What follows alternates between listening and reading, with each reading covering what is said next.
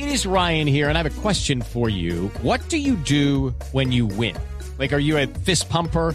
A woohooer, a hand clapper, a high fiver. I kind of like the high five, but if you want to hone in on those winning moves, check out Chumba Casino. At ChumbaCasino.com, choose from hundreds of social casino style games for your chance to redeem serious cash prizes. There are new game releases weekly, plus free daily bonuses. So don't wait. Start having the most fun ever at ChumbaCasino.com. No purchase necessary. BGW. Void were prohibited by law. See terms and conditions. 18 plus. Los integrantes de la guerrilla de las FARC en La Habana denunciaron una campaña de desprestigio en su contra y sus integrantes por parte de la Fiscalía General de la Nación.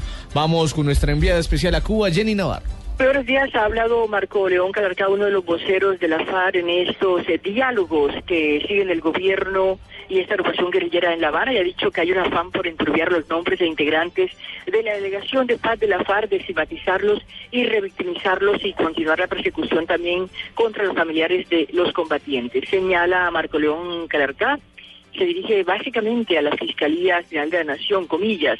Algunos medios de comunicación emprenden una campaña sistemática sustentada en documentos presuntamente filtrados por la Fiscalía sin fundamento de hecho o probatorio alguno, pero que afecta la dignidad de las personas y los derechos fundamentales, cierro comillas.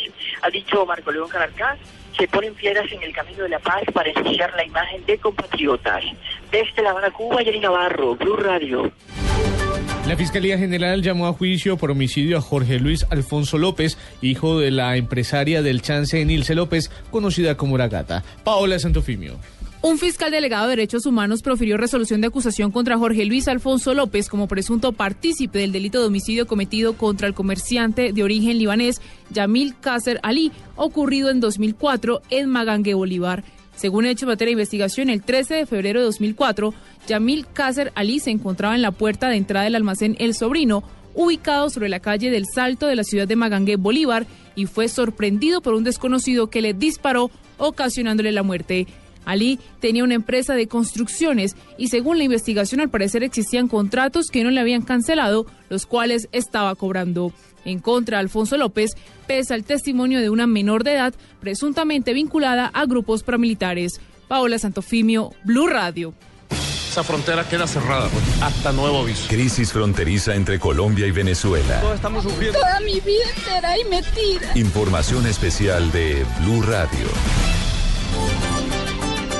En el suroccidente colombiano también empezaron a llegar algunos colombianos deportados desde Venezuela a Cali. Llegaron las primeras familias. Carolina Castro Tascón informa desde la capital vallecaucana. Cuatro familias caleñas han sido recibidas en Cali provenientes de la frontera venezolana después de su deportación, afirma Felipe Montoya, director de la Oficina de Asesoría de Paz de la Alcaldía de Cali, que contaban con red de familiares en la capital vallecaucana donde se alojaron, pero de todas maneras fueron incluidos en la ruta de atención del gobierno nacional. Han sido orientadas por parte de la personería, se les han tomado las declaraciones y se activa inmediatamente la ruta para vincularlos al sistema educativo, al sistema de salud. Estamos con todas las alertas eh, puestas y a la espera de que el gobierno nacional nos dé los lineamientos en cuanto a lo que tiene que ver con subsidios de arrendamiento, con vinculación a los otros programas del gobierno nacional, sobre todo cómo debemos atender los casos en que los hijos son venezolanos. Aclara también que no se establecerá albergue en Cali, pues todas las ayudas nacionales se están concentrando en Cúcuta. Desde Cali, Carolina Tascón, Blue Radio. La ETV dispuso en este momento de siete equipos que estarán en cada albergue con eh, puestos móviles para que los deportados puedan hacer llamadas al país vecino y comunicarse con sus familiares. Daniela Morales. Javier Gallardo, vocero de la empresa ETV, aseguró que en este momento toda la empresa ha dispuesto sus operativos para prestar el servicio de llamada gratuita en los siete albergues que se encuentran aquí en Cúcuta. Aseguró que esto se hace con el fin de que las personas que fueron deportadas puedan comunicarse de manera fácil y rápida con sus familiares que aún se encuentran en Venezuela. Vamos a estar con el horario establecido por las autoridades de la Defensoría, la policía. Vamos a estar en los diferentes albergues desde las 8 de la mañana con los espacios de horas autorizados para que las personas se acerquen y puedan realizar sus llamadas. Dice que la prioridad serán mujeres y también jóvenes adolescentes que tuvieron que llegar solos y sin papás porque se quedaron en Venezuela. Daniela Morales, Blue Radio. En Blue Radio acompañamos a los colombianos deportados desde Venezuela. Todos estamos sufriendo. Toda mi vida entera. Estos son los rostros de la humillación. Nombre es Sandra Milena Parra Duarte, edad 41 años. Salimos por voluntad propia porque no teníamos agua, no teníamos comida. La comida no era sino para meros venezolanos. Para puro venezolano era comida. Eh, ya no podíamos el temor de no salir a la calle, no teníamos tranquilidad para dormir ni nada. Yo salí con tres menores de edad de Venezuela dejándolo todo allá tirado, casa y todo. 8 de la mañana, 5 minutos. En noticias internacionales, las autoridades tailand- tailandesas capturaron a un hombre sospechoso del atentado ocurrido en Bangkok. Camila Correa.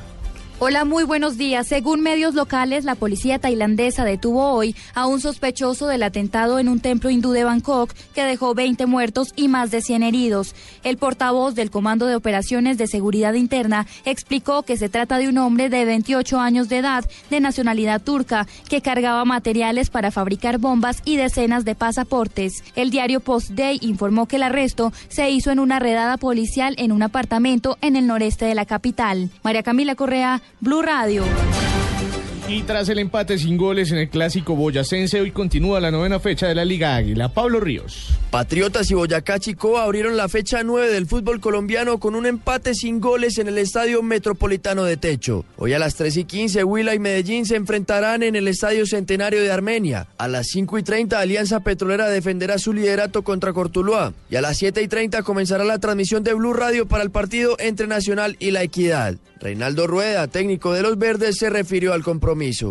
Lo está demostrando en el torneo, un conjunto muy bien estructurado, con un gran trabajo y creo que, como usted lo dice, ¿no? una, una prueba eh, difícil, intensa y bueno, ese creo que es la tarea superarla. En este momento Atlético Nacional es tercero en la tabla de posiciones con 14 unidades a 3 del líder Alianza Petrolera. Pablo Ríos González, Blue Radio. Noticias contra reloj en Blue Radio.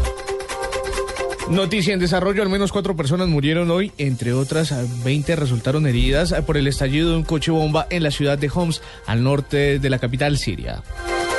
La cifra a junio de este año ya son 115.600 trabajadores del servicio doméstico que están afiliados a las cajas de compensación familiar, de acuerdo con el registro de la planilla integrada de liquidaciones de aporte revelado por el Ministerio de Trabajo.